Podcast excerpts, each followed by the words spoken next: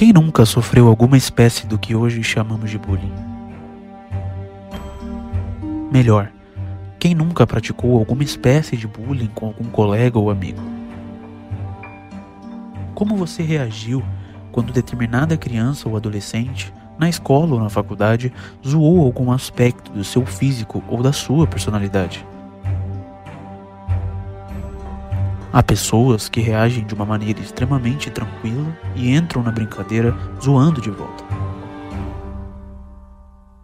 Porém, há pessoas que se tornam cabisbaixa, afastadas e reclusas, odiando serem quem são.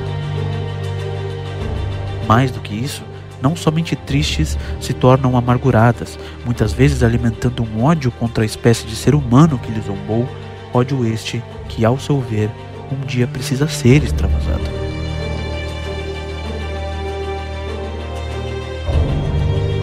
Você está no caso. E neste episódio você ouvirá a história do amargurado Wellington Menezes de Oliveira, rapaz que, aos 23 anos, protagonizou e executou o crime que o faria entrar para a história: o massacre de Realengo.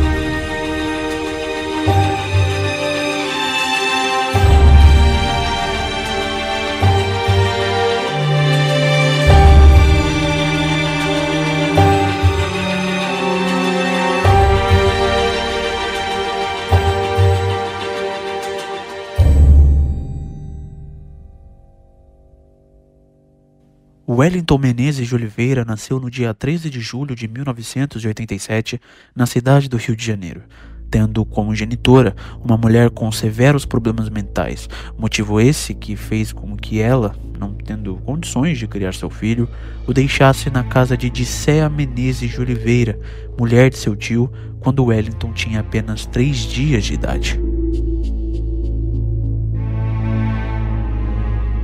Dicea uma mulher extremamente adepta à religião dos testemunhas de Jeová, o adotou como se fosse seu filho biológico, o criando com mais cinco irmãos, sendo Wellington o caçula. Contudo, apesar de dedicada, Disseia, quando adotou, já tinha mais de 50 anos, tendo inclusive filhos casados, ficando preocupada que, em razão da grande diferença de idade com relação ao seu mais novo filho, este ficasse sem cuidados desde muito cedo. Durante sua infância, desde sempre Wellington foi uma criança muito reservada, tendo características muito introspectivas.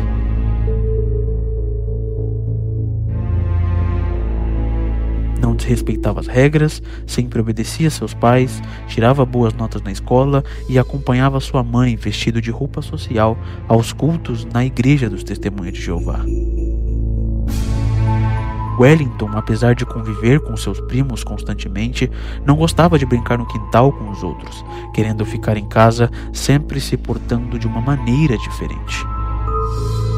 Apesar disso, quando tinha 5 anos, conseguiu fazer um amiguinho em seu bairro com quem costumava ficar na frente de casa empinando pipa. Porém, quando este vizinho se mudou, seu comportamento voltou ao que era, se tornando recluso novamente. Quando passou a ter idade para frequentar o ensino fundamental, Dissel matriculou na Escola Municipal Tasso da Silveira, o que fez com que sua rotina agora fosse de casa para a escola e da escola para casa.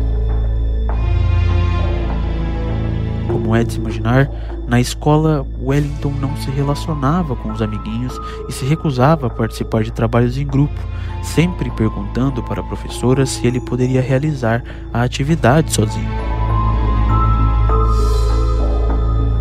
Esse comportamento recluso de Wellington fez com que ele começasse a ser zombado na escola, seja pelo seu jeito de se vestir, que basicamente quando não era o uniforme da escola era uma roupa social com uma pasta embaixo dos braços, ou seja pelo seu jeito diferente de se portar. Aliás, Desde muito cedo, Wellington ouvia coisas ruins a seu respeito, tendo que lidar com as crianças e pessoas dizendo que sua mãe biológica o havia gerado dentro de um manicômio e de que sua mãe biológica também era uma pessoa louca e doente que sempre aparecia grávida e era toda errada na vida. Conforme foi crescendo, os tons e modos das zoeiras foram aumentando passando a ser colocado de cabeça para baixo na privada, tendo a descarga apertada em seu rosto, além de ser jogado dentro de lixeiras. meninas sempre vinham e o tocavam, coisa que ele não gostava, passando a tentar seduzi-lo, só para que pudessem zombar dele posteriormente. Parece cena de filme clichê adolescente, mas era de fato isso que acontecia. Na adolescência, 2001, logo quando ele foi fazer o ensino médio, agora na escola Madre Teresa de Calcutá, foi quando o ápice das brincadeiras chegaram, onde Wellington continuava isolado e continuava sendo zoado constantemente pelos colegas de maneira física e psicológica. Porém, agora um pouco crescido, passava por vezes a responder aos ataques, dizendo que era um homem bomba e que um dia iria explodir o colégio. Esse tipo de revide feito por Wellington é inspirado naquilo que aconteceu naquele mesmo ano, em setembro, onde, como se sabe, ocorreu o atentado terrorista coordenado por Bin Laden às Torres Gêmeas e ao Pentágono nos Estados Unidos, sendo que este ato passou a ser uma obsessão para Wellington, no sentido de que ele admirava a atitude de quem havia provocado tamanha tragédia, bem como se inspirava, chegando a dizer até que faria o mesmo no Cristo Redentor. Wellington, quando então descobriu acesso à internet e aos jogos de videogame, começou a fazer constantes pesquisas sobre Bin Laden, a qual, como eu disse, admirava, passando a desenvolver uma certa obsessão por atos terroristas em gerais, além de fazer diversas pesquisas quanto a armamentos. Quando ia ao barbeiro, por exemplo, Wellington dizia que atos como os que ocorreram nos Estados Unidos eram desse jeito mesmo e que às vezes inocentes teriam que morrer tratando do assunto de uma maneira estranhamente muito natural. Uma vizinha chegou a relatar que, quando o assunto se tornava os ataques de 11 de setembro, Wellington mudava, ficando empolgado e passando a dizer palavras de ordem, afirmando que as coisas teriam de ser assim. Seu computador, Wellington também passou a jogar constantemente jogos de tiro, tendo isso também virado uma espécie de fascinação na sua vida.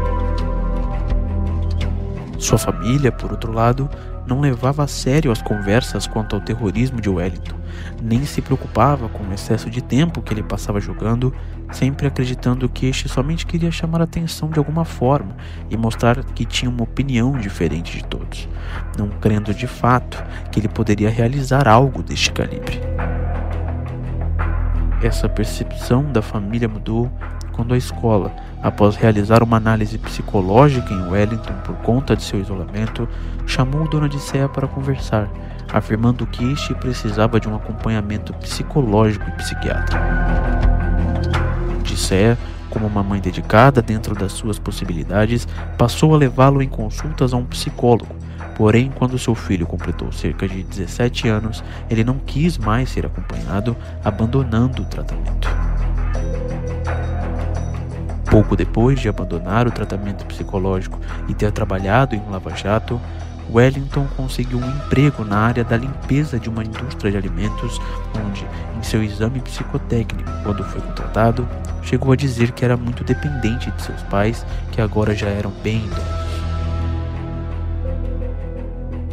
Isso é confirmado por diversas pessoas da família e do convívio diário de Odisseia, havendo relatos de que o menino e adolescente Wellington sempre estava acompanhado de sua mãe, indo com ela para todo canto, inclusive a Igreja dos Testemunhas de Jeová, a qual somente ia para agradá-la, tendo em vista que não se identificava com a religião.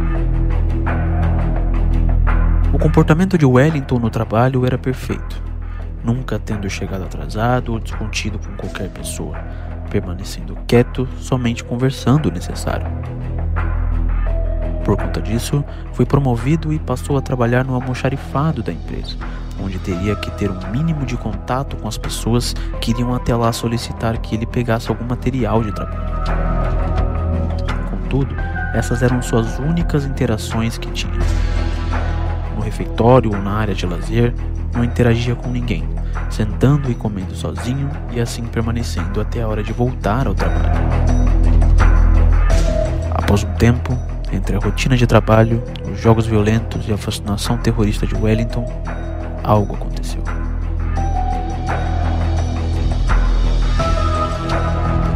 Em 2010, seu pai já havia morrido há dois anos. Mas quando sua mãe morreu, neste ano, tudo mudou.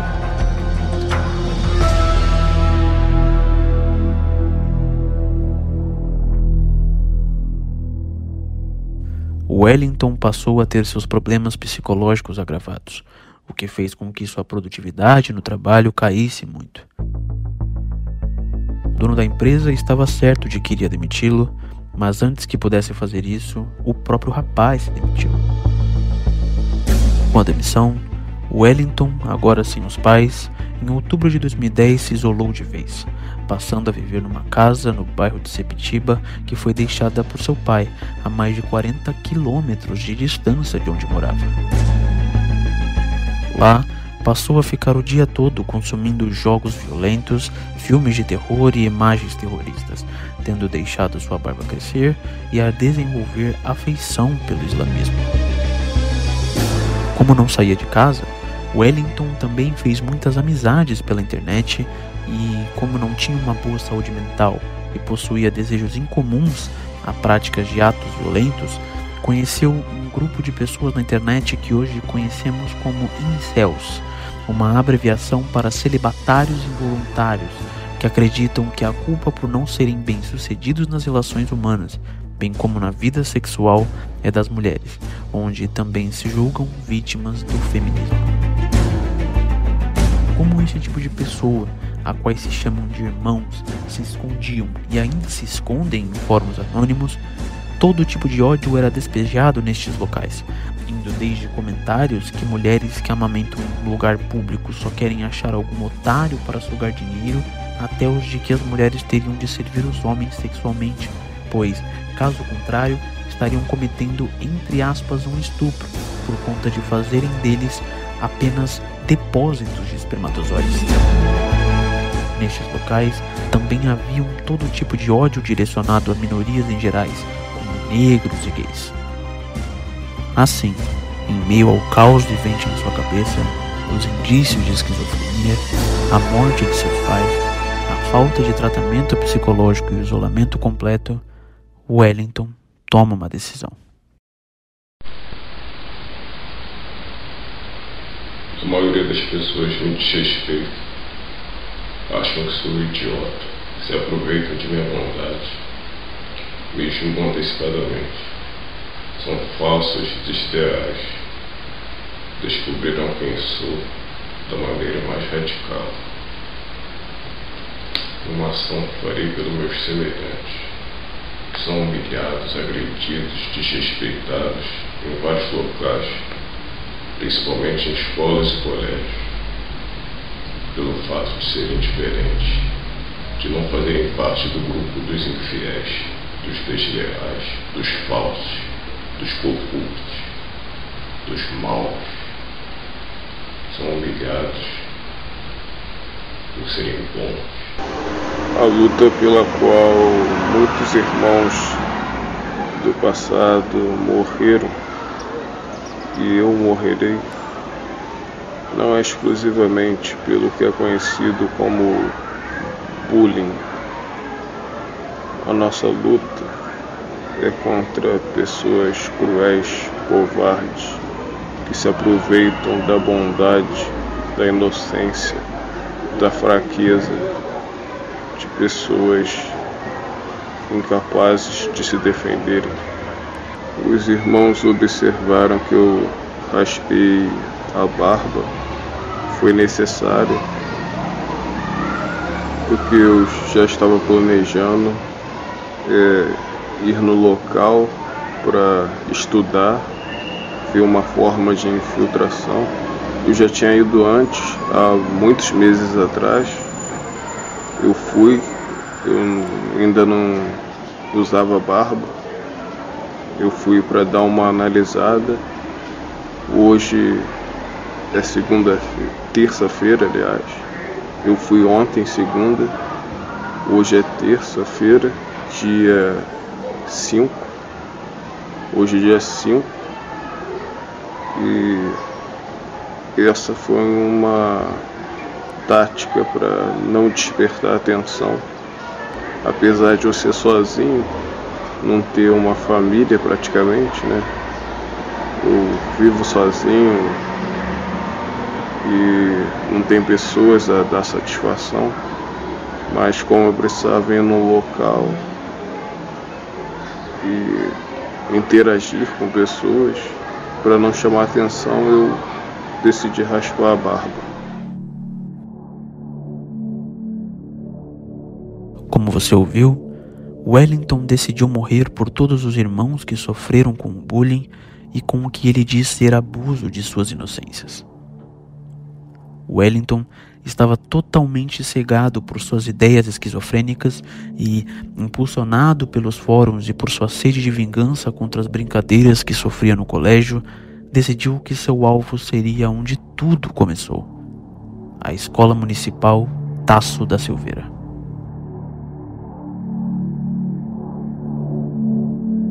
Porém, Wellington decidiu que faria diferente.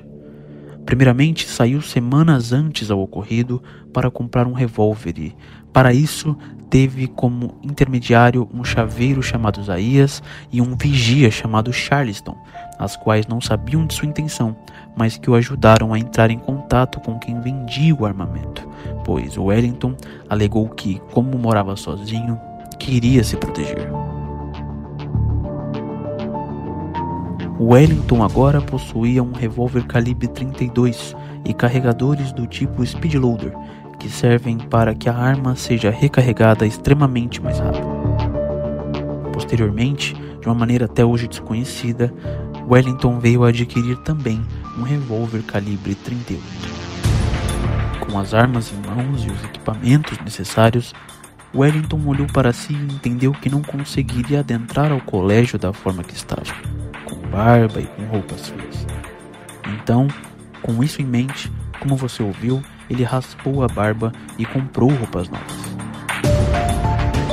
O segundo vídeo a qual você ouviu foi gravado no dia 5 de abril de 2011, dois dias antes da sua vingança. No dia anterior, tinha ido até a escola Tasso da Silveira para que então pudesse estudar novamente a forma com que adentraria e realizaria o que queria tendo em vista que meses antes também já tinha ido até lá olhar o entorno do local. Assim, três dias antes aos fatos, Wellington foi para lá para despistar, o que faria com que não chamasse tanta atenção quando fosse de fato para lá pela última vez. Então, o dia 6 de abril chega. Bem, irmãos, hoje é quarta-feira, já são quase sete horas da noite. Daqui a pouco já estou saindo aqui de Septiba, onde eu ainda estou em Septiba. Daqui a pouco estou me dirigindo para Realengo, perto em Realengo, onde eu ficarei hospedado no Hotel Shelton para me preparar.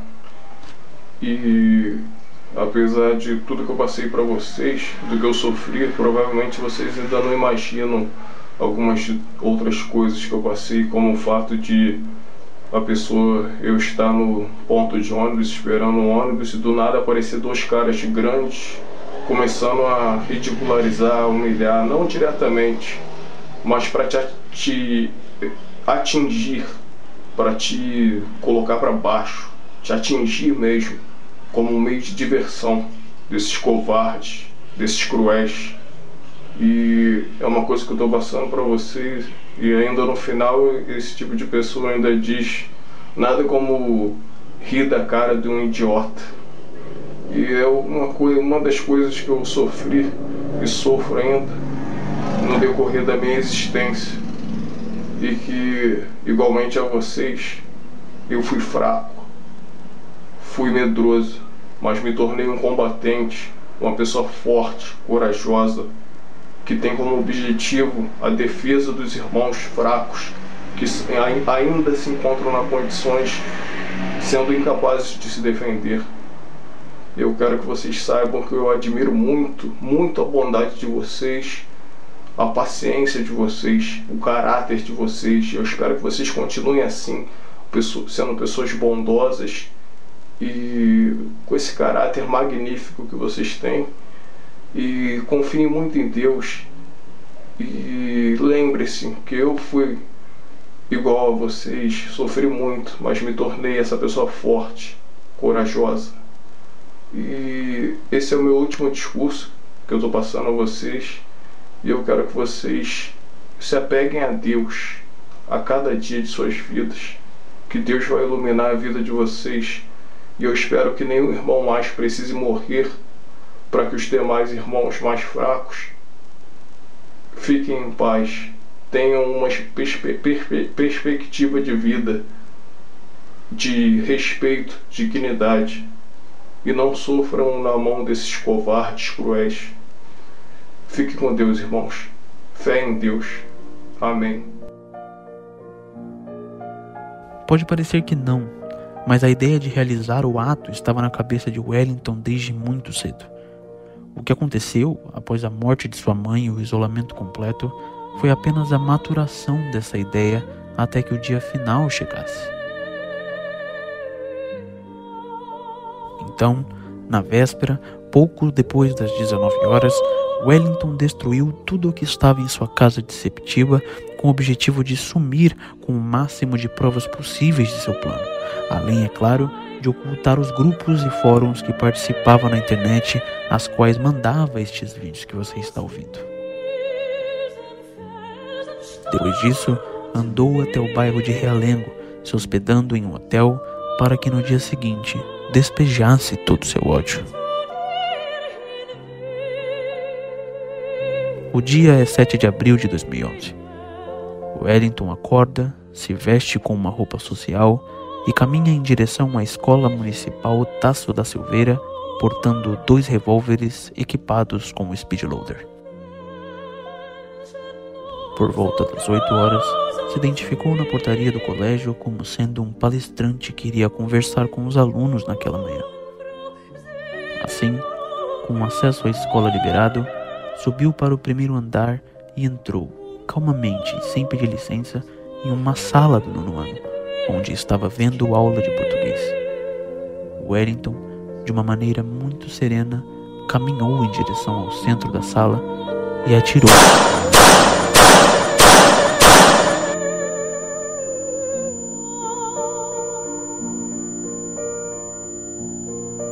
As marcas de sangue estão nas ruas próximas. Rostos assustados, moradores pedindo mais segurança na manhã de pânico em Realengo, na zona oeste do Rio.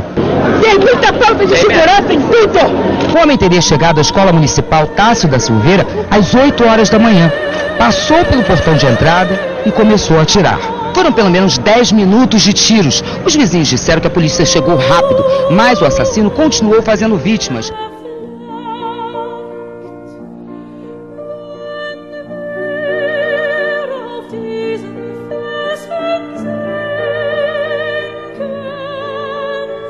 Wellington Menezes de Oliveira começou a atirar nas crianças que estavam na sala. Nas meninas, mirava na testa e atirava. Nos meninos, somente queria provocar machucados, atirando então nos braços e nas pernas. Com os disparos, todos se apavoraram dentro da escola, havendo um tumulto gigantesco entre pessoas correndo para se salvar e professores preocupados com seus alunos. Houve professores, inclusive, que, ouvindo o barulho e a gritaria, acharam melhor trancar os alunos dentro da sala pelo lado de fora, buscando meios de tampar a passagem de Wellington. O atirador, estando com carregadores rápidos, conseguiu realizar cerca de 30 tiros dentro da escola, distribuindo eles em diversas salas. Há relatos, como os da menina Jade Ramos, que à época tinha 12 anos, de crianças que presenciaram colegas morrendo ao seu lado com tiros na cabeça.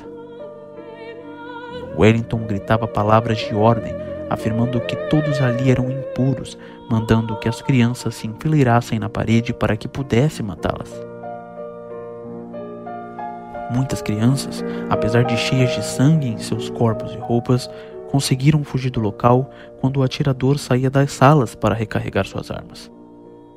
Com um tumulto generalizado, uma das crianças baleadas conseguiu avisar agentes do Departamento de Transportes Rodoviários que faziam uma fiscalização numa rua próxima e, com apoio da Polícia Militar, foram até o local. Após 10 minutos de tiros ininterruptos, o sargento Márcio Alexandre Alves, de 38 anos, encontrou Wellington no segundo andar do prédio, sendo que este o apontou o revólver. Porém, sem disparar, o atirador acabou tomando dois tiros do policial, um na perna e outro na barriga. Vendo que seria capturado, Wellington então se matou com um tiro na cabeça após cair nas escadas que dava acesso ao andar de cima do colégio.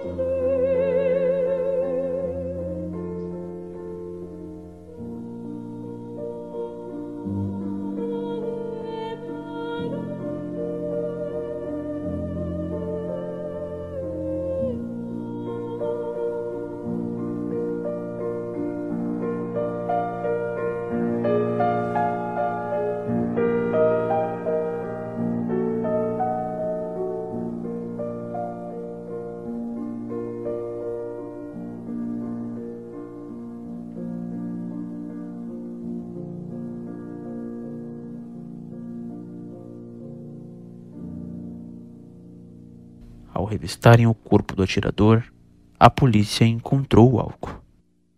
Primeiramente, deverão saber que os impuros não poderão me tocar sem usar luvas. Somente os castos ou os que perderam suas castidades após o casamento e não se envolveram em adultério poderão me tocar sem usar luvas. Ou seja, nenhum fornicador ou adúltero poderá ter contato direto comigo nem nada que seja impuro poderá tocar em meu sangue. Nenhum impuro pode ter contato direto com um virgem sem sua permissão. Os que cuidarem de meu sepultamento deverão retirar toda a minha vestimenta, me banhar, me secar e me envolver totalmente despido em um lençol branco que está nesse prédio, em uma bolsa que deixei na primeira sala do primeiro andar após me envolverem nesse lençol, poderão me colocar em, em meu caixão. Se possível, quero ser sepultado ao lado da sepultura onde minha mãe dorme. Preciso da visita de um fiel seguidor de Deus em minha sepultura pelo menos uma vez. Preciso que ele ore diante de minha sepultura pedindo perdão de Deus pelo que eu fiz, rogando para que na sua vinda Jesus me desperte do sono da morte para a vida eterna. Eu deixei uma casa em Sepetiba da qual nenhum familiar precisa. Existem instituições pobres, financiadas por pessoas generosas que cuidam de animais abandonados. Eu quero que esse espaço onde eu passei meus últimos meses seja doado a uma dessas instituições, pois os animais são seres muito desprezados e precisam muito mais de proteção e carinho do que os seres humanos, que possuem a vantagem de poder se comunicar trabalhar para se sustentar. Os animais não podem pedir comida ou trabalhar para se alimentarem. Por isso, os que se apropriarem da minha casa, eu peço por favor que tenham bom senso e cumpram o meu pedido, pois cumprindo o meu pedido, automaticamente estarão cumprindo a vontade dos pais que desejavam passar esse imóvel para o meu nome, e todos sabem disso.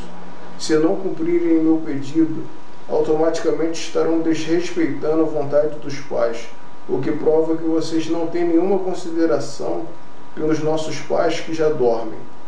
Eu acredito que vocês tenham algum tipo de consideração pelos nossos pais.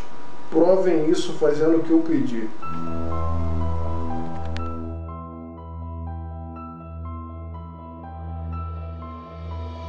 Apesar de todo o contexto que lhe expliquei, de que Wellington se motivou a fazer o que fez com base no bullying que sofria por conta de seu jeito diferente, em alguns momentos é fácil perceber que o discurso do atirador nos vídeos em que gravou para seus irmãos, entre aspas, é carregado de referências religiosas.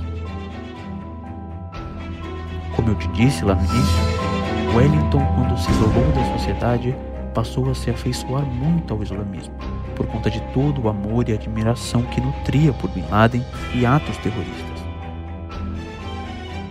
Contudo, em sua infância, frequentou templos cristãos, trazendo um pouco desse discurso também para seus vídeos. Passado o dia do ocorrido e começadas as investigações, os policiais foram até a casa de Wellington em Sepitiba, encontrando lá uma casa totalmente bagunçada. Diversas cartas foram encontradas, as quais revelavam que o atirador tinha ligações com grupos islâmicos, que lia o Alcorão diariamente e que meditava sobre atentados, bem como fazia planos para visitar países ligados ao islamismo. Foram encontradas ainda cartas em que Wellington teoricamente se corresponde com radicais islâmicos, porém a polícia achou melhor não seguir esta linha de investigação por conta da possibilidade de que essas correspondências poderiam ser meras ilusões do atirador. A União Nacional das Entidades Islâmicas também logo tratou de divulgar que Wellington não tinha vínculos com a religião muçulmana oficial e que o conteúdo das cartas achadas não eram verdadeiros, apesar de ter admitido que a forma com que o atirador desejou ser sepultado corresponde às tradições islâmicas. Fato é que a teoria mais provável para as motivações do crime tenham sido de fato o bullying sofrido desde sempre, somados à misoginia e o ódio encontrados nos grupos e fóruns anônimos a qual participava. Após as buscas na casa de Wellington e do aprofundamento das investigações, esses fóruns, conhecidos como chans, foram objetos de investigações, tendo sido comprovado, um ano após o ocorrido, que os participantes Marcelo Silveira Melo e Emerson Eduardo Cetim estavam diretamente ligados ao massacre, tendo eles instigado, apoiado e comemorado a atitude do atirador.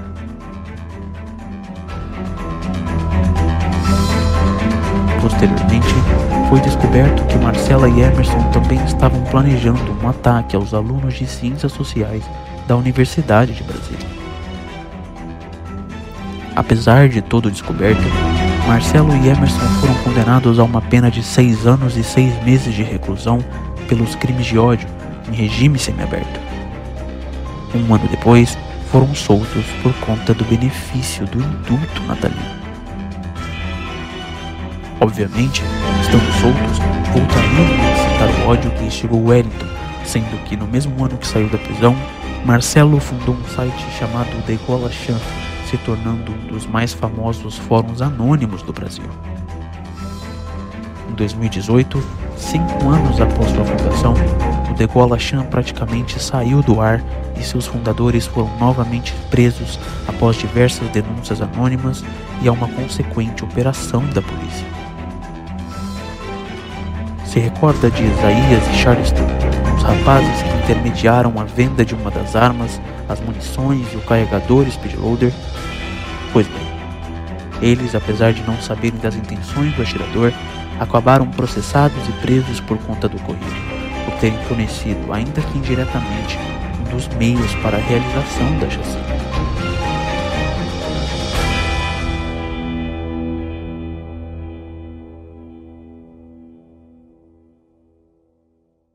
A forma com que Wellington enxergava impureza em seres que sequer sabiam ainda o que queriam ser no futuro balançou nossa sociedade, tendo a crueldade da chacina repercutido no mundo todo. Autoridades de todos os países se solidarizaram com as mortes de Ana Carolina Pacheco, Bianca Rocha Tavares, Jéssica Guedes Pereira, Igor Moraes, Karine Chagas de Oliveira, Larissa dos Santos Atanásio, Larissa Silva Martins, Luísa Paula Machado, Mariana Rocha de Souza, Milena dos Santos Nascimento, Rafael Pereira da Silva e Samira Pires Ribeiro.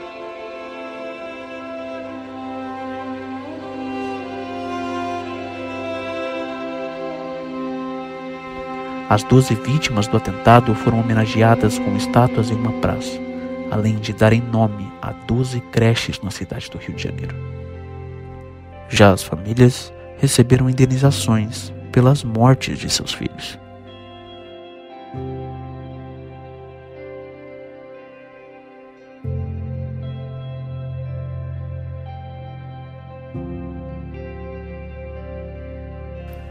Eu sou Bruno Gentili, criador e apresentador do podcast Em Caso, destinado a contar a história dos crimes que mais chocaram o país. Esse foi o último episódio da primeira temporada. Eu espero de verdade que você tenha gostado de estar aqui comigo durante esses seis episódios. Eu espero que você tenha gostado dos seis episódios, acima de tudo, porque não foi uma tarefa fácil colocar esse projeto no ar.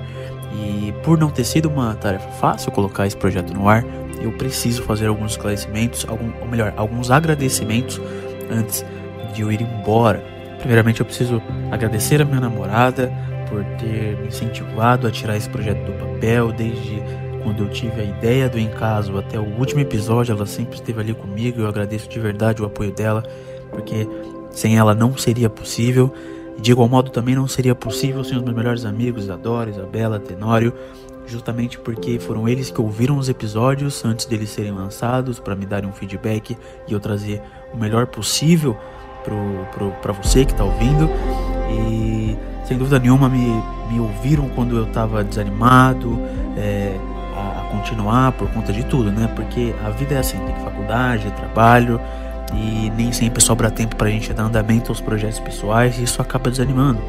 Mas eles foram responsáveis por me ouvirem nestes momentos de desânimo e não me deixarem parar, não me deixarem deixar de continuar, né, de fato. Então eu agradeço muito essas pessoas, os meus amigos, por terem me ouvido, por terem me aguentado durante todo esse processo e sem dúvida nenhuma eu não conseguiria sem eles. O Em Caso agora vai dar uma pausa, é inevitável, né, para eu dar uma continuidade no andamento da segunda temporada. Os episódios já começaram a ser produzidos, mas essa pausa é necessária. Talvez eu volte antes da, do início da segunda temporada para comentar os crimes junto com vocês, para comentar um pouco da parte de produção do podcast também, para o caso vocês se interessem. Mas fato é que uma segunda temporada vem aí e eu estou muito feliz que essa primeira temporada foi ao ar de verdade. Eu espero que você tenha gostado de tudo que você ouviu. Se você não ouviu os outros episódios, vá lá, ouça, tenho certeza que você vai gostar bastante se você gostou desse. E caso você tenha gostado muito, divulgue aos seus amigos, é importante para que o projeto continue em pé, que as pessoas gerem engajamento nele. Então, por favor, divulgue a seus amigos, a seus familiares, a todo mundo que você ama. E não se esqueça de, se no seu agregador de podcast der para avaliar, avalie. Eu sei que no iTunes dá para avaliar, no Cashbox dá para avaliar. Enfim, avaliem porque é importante. Eu vejo vocês na segunda temporada. Muito obrigado e até lá.